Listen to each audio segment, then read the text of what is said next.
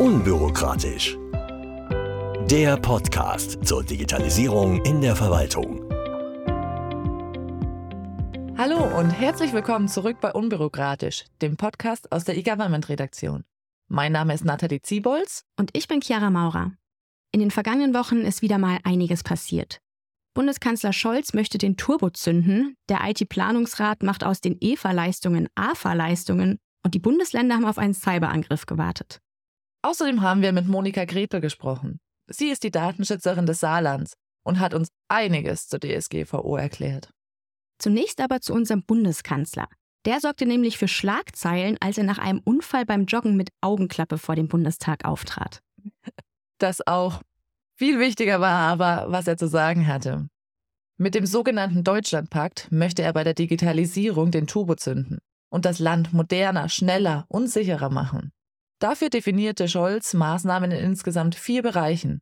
Zum einen sollen Genehmigungsverfahren beschleunigt werden, damit zum Beispiel Baugenehmigungen einfacher erteilt werden können. Außerdem sollen das Wachstum und die Wettbewerbsfähigkeit der deutschen Wirtschaft gestärkt werden, etwa durch erleichterte Bedingungen bei der Gründung von Start-ups. Außerdem soll die Einwanderung von Fachkräften aus dem Ausland weiter vorangetrieben, gleichzeitig aber irreguläre Einwanderung besser gesteuert werden. Und der vierte Schwerpunkt liegt auf der Verwaltungsdigitalisierung. So sollen wichtige Dienstleistungen wie zum Beispiel Anträge auf einen neuen Führerschein oder Personalausweis bis Ende 2024 durchgängig online möglich sein. Und das kommt mir ein bisschen bekannt vor. Fast schon so, als hätte es da mal ein Gesetz zu gegeben, quasi ein Online-Zugangsgesetz. Das ist auch der Grund, weshalb der Bundeskanzler jetzt Kritik erntet. Zum Beispiel vom nordrhein-westfälischen Ministerpräsidenten Henrik Wüst. Er hält nicht viel vom Deutschlandpakt. Und das hat er auch so zu verstehen gegeben. Er sagte, ich fühle mich offen gesprochen veräppelt.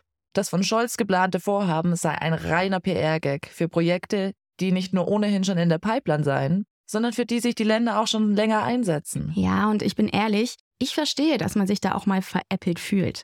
Besonders weil Wüst ja auch erklärt hat, dass bereits seit zehn Monaten Ideen der Länder auf dem Tisch liegen. Monatelang sei keine Reaktion aus dem Kanzleramt gekommen und so habe man wertvolle Zeit vertrödelt. Und das ironischerweise zu Lasten des Wirtschaftsstandorts Deutschland. Und es kommt noch besser. Zwar hat Scholz den Deutschlandpakt angekündigt, passiert es seitdem allerdings nichts mehr. Die oppositionelle Union hat dem Kanzler deshalb nun Untätigkeit vorgeworfen und will eigene Inhalte vorlegen. CSU-Landesgruppenchef Alexander Dobrindt sprach deshalb von der Vater Morgana eines Pakts. Was fehlt, sind die Inhalte. Unionsfraktionschef Friedrich Merz hat der Ampel aber auch Hilfe angeboten, zumindest dabei einen Pakt zur schnellen Begrenzung der ungeregelten Migration nach Deutschland anzugehen. Und auch zur Wirtschaftspolitik will die Union einen Antrag einbringen. Dazu sagte Merz, die ausgestreckte Hand von mir und von uns ist da. Merz betont auch, das sei die Möglichkeit zu zeigen, dass Scholz das mit dem Deutschlandpakt ernst meint und es nicht nur ein PR-Gag bleiben zu lassen. Jedoch sieht der SPD-Mann Helge Lind den von der Union vorgelegten Maßnahmenkatalog mehr als kritisch. Der Deutschlandpakt der CDU-CSU sei eine Mogelpackung, bestehend aus populistischen Maßnahmen und Scheinlösungen. Dass die CDU jedoch von Anfang an nicht begeistert war, wurde schon deutlich, als Scholz den Pakt verkündet hat. Da sagte Dobrindt nämlich bereits, beenden Sie erst einmal die Streitereien in Ihrem eigenen Laden. Dann kann man sich darüber unterhalten, ob man mit uns kooperieren kann. Zumindest in einem Punkt scheint jetzt, zumindest zwischen den Ländern, ein Kompromiss gefunden worden zu sein. In einem 17-seitigen Schreiben der Vorsitzländer der Ministerpräsidentenkonferenz an den Bund betonen sie die Bedeutung schnellerer Planungs- und Genehmigungsverfahren. Diese seien dabei notwendig, um die Wettbewerbsfähigkeit des Wirtschaftsstandorts Deutschland zu sichern, die Klimaziele zu erreichen, die Digitalisierung voranzutreiben und bezahlbaren Wohnraum zu schaffen. Ganz besonders müssten hier gesetzliche Fristen gestraft werden. Außerdem soll der Bund noch dieses Jahr ein digitales Portal für Umweltdaten einführen. Wie so oft können wir also ein Thema mit den Worten abschließen, es bleibt also spannend und unumstritten muss sich in Deutschland mehr bei der Digitalisierung tun. Im britischen Economist wurde neulich sogar die Frage gestellt, ob Deutschland wieder der kranke Mann Europas ist. Allerdings beweist Scholz oder vielmehr seine Augenklappe ja auch, wer unkontrolliert beschleunigt, gerät auch schon mal ins Straucheln. Eine wunderbare Metapher. Wesentlich gediegener als im Bundestag ging es bei der Klausurtagung des IT-Planungsrats in Fulda zu. Genau, der Rat hat sich ja Mitte September wieder getroffen und ich finde, da gab es eine wirklich interessante Entwicklung im Zusammenhang mit den EFA-Leistungen. Die sollen künftig nämlich nicht mehr nur durch die nutzenden Länder, sondern auch in Teilen über den IT-Planungsrat finanziert werden. Das klingt danach, als könnten so Hürden für die Nutzung und die administrativen Aufwände zumindest ein bisschen reduziert werden. Ja, finde ich auch. Und Patrick Burkhardt, der aktuelle Vorsitzende des IT-Planungsrats, spricht auf jeden Fall von einem Ergebnis, das die Verwaltungsdigitalisierung weiterbringen wird. Aus einer für alle bei der Entwicklung von Online-Diensten wird so ein solidarisches Alle für alle in der Finanzierung. Das ist ein starkes Signal für die Gestaltungsfähigkeit des IT-Planungsrats, wird er zitiert. Apropos IT-Planungsrat. Bei der Verleihung der E-Government Readers' Choice Awards vergangene Woche, Details in den Show Notes, hat auch Bernd Schlömer, Staatssekretär für Digitalisierung im Ministerium für Infrastruktur und Digitales des Landes Sachsen-Anhalt, das Thema angesprochen. Er fordert, dass sich der Rat von operativen Aufgaben lösen, Dienstleister stärker in die Verantwortung nehmen und sich auf die strategisch herausfordernden Aufgaben, Ziele und Aspekte konzentrieren soll. Naja, in puncto Strategie geben die Beschlüsse der Klausurtagung zumindest auch was her. Im vergangenen Jahr wurde ja bereits die Arbeit in strategischen Schwerpunktthemen beschlossen. Dazu wurde nun nicht nur eine positive Zwischenbilanz gezogen, sondern auch eine Erweiterung beschlossen. Genau. Im Grunde sollen die Schwerpunktthemen, die sich ja bisher auf die fachliche Ausrichtung beschränken, nun um strategische Bausteine ergänzt werden. So soll eine gemeinsame Vision für die digitale Verwaltung entwickelt und daraus Leitplanken für die Zusammenarbeit zwischen den Verwaltungsebenen und den Fachbereichen geschaffen werden. Hier sieht der IT-Planungsrat nämlich noch Nachholbedarf. Ja, Dr. Markus Richter, Staatssekretär im BMI und Bundes-CIO, meinte dazu, ich zitiere, mit den Schwerpunktthemen haben wir die richtigen Handlungsfelder definiert, die wir gerade gemeinsam ausgestalten. Wir brauchen ergänzend ein übergreifendes Zielbild, eine strategische Zielperspektive, auf die wir gemeinsam zuarbeiten. Aber jetzt mal zu etwas ganz brandaktuellem. Während wir diesen Podcast hier aufzeichnen, findet die neunte länder- und ressortübergreifende Krisenmanagementübung, kurz LÜGEX, statt. Ziel der Übenden ist es, während eines bundesweiten Angriffs auf die IT-Infrastruktur des Bundes die Staats- und Regierungsfunktionen aufrechtzuerhalten. Damit das auch wirklich unter realen Bedingungen stattfindet, wurde der genaue Inhalt bis zum Start am Mittwochmorgen geheim gehalten. Ein paar Details hat das BBK aber anschließend veröffentlicht. Es gibt in der Simulation wohl Angriffe, die sich auch auf zahlreiche Behörden des Bundes und der Länder sowie weitere Institutionen auswirken. Der fiktive massive Cyberangriff soll sich im Laufe der Übung verschärfen und wird durch eine fiktive Medienkampagne einer Angreifergruppierung begleitet. Niedersachsens Innenministerin Daniela Behrens meinte zur Notwendigkeit der Übung, Cyberangriffe sind keine Zukunftsszenarien mehr, sondern bittere Realität. Besonders nach dem russischen Überfall auf die Ukraine ist die Zahl der Cyberangriffe auch in Niedersachsen deutlich angestiegen. Und da scheint Niedersachsen nicht das einzige Bundesland zu sein, das hier Handlungsbedarf sieht. Zum ersten Mal in der nahezu 20-jährigen Geschichte der Übung nehmen tatsächlich alle Bundesländer an der Übung teil. Dazu natürlich noch eine Vielzahl von Bundesbehörden wie das BSI, das Bundesverwaltungsamt und die Bundeswehr und natürlich Kritis-Unternehmen wie Energieversorger. Ja, das bestätigt auch Ralf Tiesler, Präsident des Bundesamts für Bevölkerungsschutz und Katastrophenhilfe. Er sprach von der größten Lückex-Übung, die es je gab. Und passend zu dem Thema habe ich mit Monika Gretel, der Landesbeauftragten für Datenschutz und Informationsfreiheit im Saarland, über das Thema Datenschutz gesprochen. Aber hören Sie selbst. Also, Frau Gretel, erstmal vielen Dank, dass Sie sich heute die Zeit genommen haben. Ja, äh, ich freue mich, dabei zu sein. Vielen Dank auch für die Einladung. Als Datenschutzbeauftragte des Saarlandes, wo liegen Ihrer Meinung nach die größten datenschutzrechtlichen Herausforderungen bei der Verwaltungsdigitalisierung? Ja, also ich denke, oder sicher ist, dass bei der Verwaltungsdigitalisierung der Datenschutz ja immer mitzudenken ist. Datenschutz ist Grundrechtsschutz und dort, wo Bürgerinnen und Bürger verpflichtet sind, ihre Daten den staatlichen Stellen zur Verfügung zu stellen, müssen sie sich natürlich auch darauf verlassen können, dass ihre Daten nur in dem gesetzlich zulässigen Umfang verarbeitet werden. Und aus datenschutzrechtlicher Sicht würde ich jetzt mal ja, drei wesentliche Aspekte sehen, die wirklich essentiell sind und beachtet werden müssen und natürlich auch eine gewisse Herausforderung stellen. Das erste ist aus meiner Sicht das Zweckbindungsprinzip das ja besagt, dass personenbezogene Daten grundsätzlich nur zu dem Zweck verarbeitet werden dürfen, zu dem sie auch erhoben wurden. Das ist der zentrale Grundsatz des Datenschutzrechts. Und wenn wir jetzt im Rahmen der Digitalisierung ja, Datenbestände automatisiert verarbeiten, können natürlich die Daten in vielfältiger Weise miteinander verknüpft werden und möglicherweise auch zu Zwecken verarbeitet werden, zu denen sie eben nicht erhoben wurden. Das ist was anderes, als es bisher so mit Akten war, die in ganz unterschiedlichen Behörden lagern und natürlich die Verknüpfung nur unter größeren Herausforderungen möglich sind.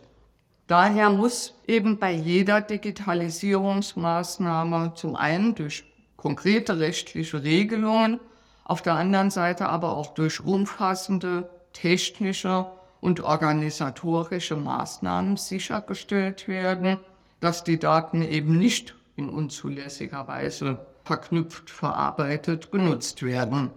Von daher sehe ich auch die Nutzung jetzt einer einheitlichen Identifizierungsnummer, wie sie mit dem Registermodernisierungsgesetz geschaffen wurde, wo man verwaltungsübergreifend mit einer Nummer auf Datenbestände zugreifen kann, natürlich als verfassungsrechtlich sehr bedenklich.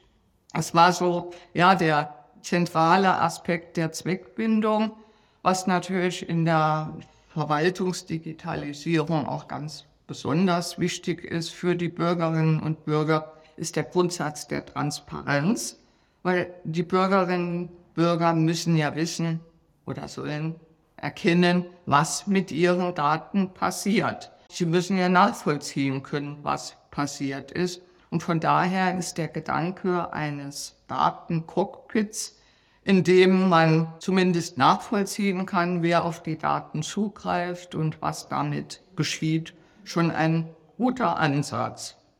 Und ja, ein dritter Aspekt, den ich hier noch erwähnen möchte, wäre dann eine besondere Herausforderung, die in der Einbindung privater Akteure besteht in staatliches Handeln und das damit einhergehende Risiko der Abhängigkeit des Staates von solchen einzelnen IT-Dienstleistern, Softwareentwicklern oder ähnliches. Da gerät die digitale Souveränität des Staates schon unter Druck und in Gefahr. Und von daher denke ich, muss man hier in die Richtung gehen, alternative Softwareprodukte zu entwickeln, Open Source Produkte zu nutzen und zumindest klare Vorgaben für die privaten Softwareanbieter zu machen.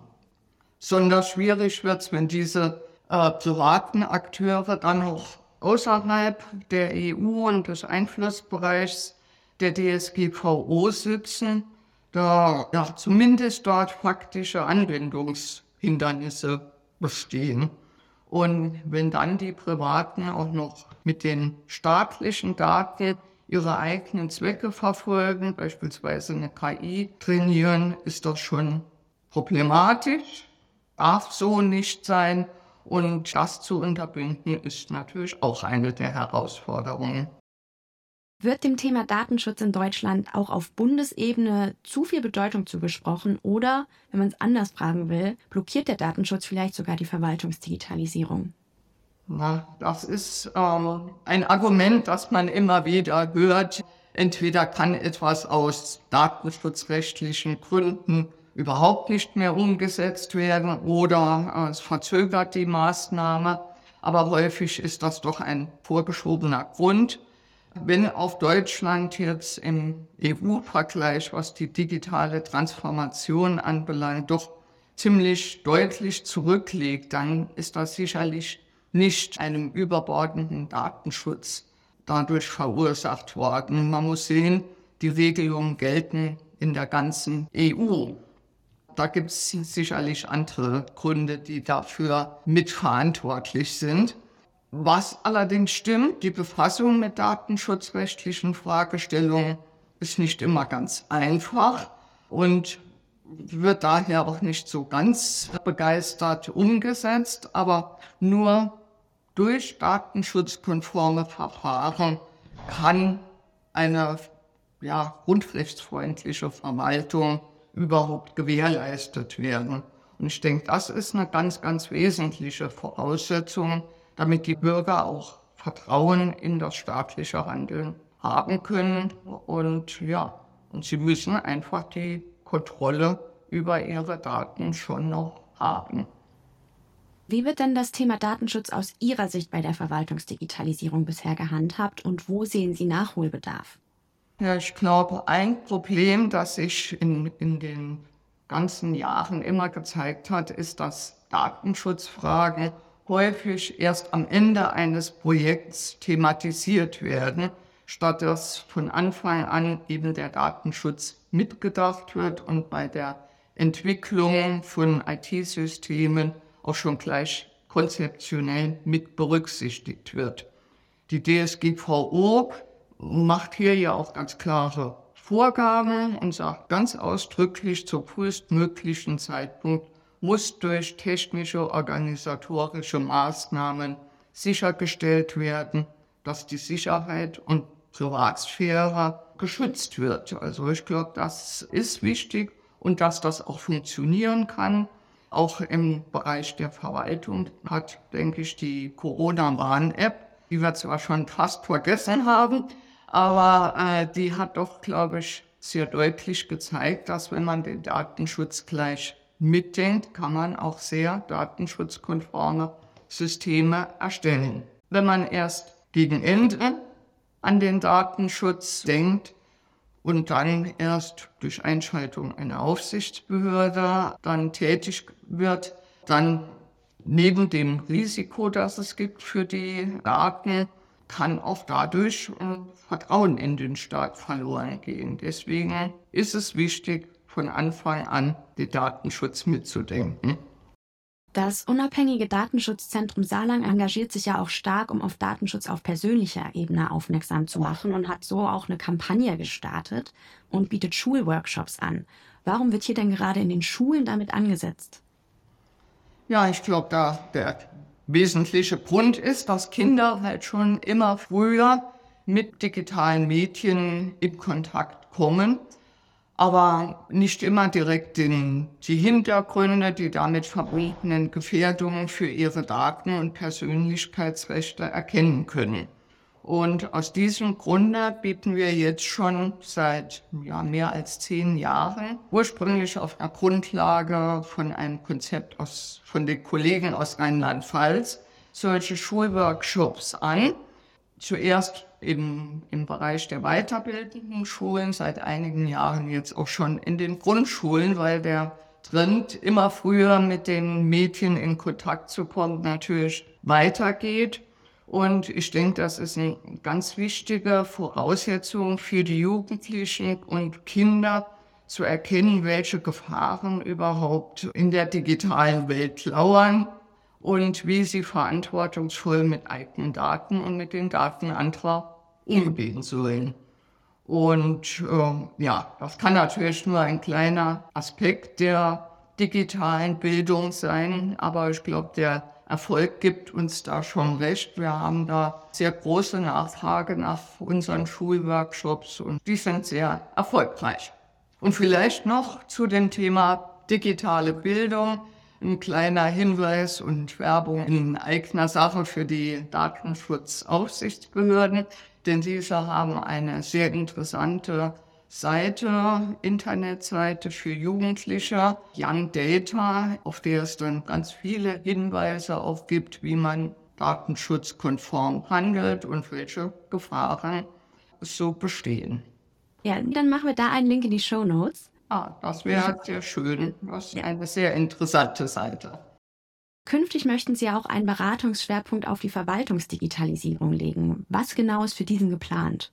Also angesichts der Bedeutung, die dem Datenschutz bei der Digitalisierung zukommt und auch dem politischen Willen, hier Fortschritte zu erzielen, ist es wichtig, dass wir als Datenschutzbehörde frühzeitig beraten und unterstützen.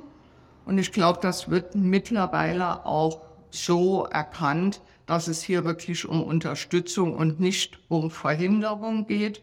Daher ist jetzt auch hier bei uns im Bundesland schon der Trend zu erkennen, dass wir immer frühzeitiger in die Umsetzung von Maßnahmen eingebunden werden. Allerdings sind unsere personellen Ressourcen nur Schwerpunktsetzungen zu. Wir beteiligen uns dann im Wesentlichen bei der Beratung von Basisdiensten, Basisleistungen für die Digitalisierung. Ich hoffe auch, dass die Politik den Mehrwert einer Beteiligung unserer Behörde erkennt und sieht, dass nur durch ja, kompetente, fundierte und zeitnahe Beratung, dass wir das nur mit der entsprechenden personellen Ausstattung auch machen können. Also da ist durchaus noch Luft nach oben. Und dann schon zu meiner letzten Frage. Welche weiteren Unterstützungsangebote gibt es denn für Kommunen? Ja, äh, für Kommunen, da ist zu sagen, dass das Land beispielsweise eine Antrags- und Prozess Plattform jetzt anbietet, nicht nur fürs Land, sondern auch für die Kommunen. Und das ist genauso ein Schwerpunktprojekt, das ich eben ge gesagt habe, was wir dann begleiten, sodass insofern die Kommunen hier schon mal auf ein datenschutzkonformes äh, System zugreifen können. Ansonsten sind jetzt unsere Unterstützungsleistungen äh, für die Kommunen eher auf Einzelfälle beschränkt, wo wir Anfragen bekommen, dass einfach personell nicht in breiteren Umfang geht. Von daher ist es immer wichtig, dass wir solche Basisleistungen begleiten können. Super, dann bedanke ich mich ganz herzlich für Ihre Zeit. Ich bedanke mich auch nochmal. Vielen Dank. Sehr spannend. Vor allem Ihre Einschätzung zum Thema Datenschutz als Hemmnis.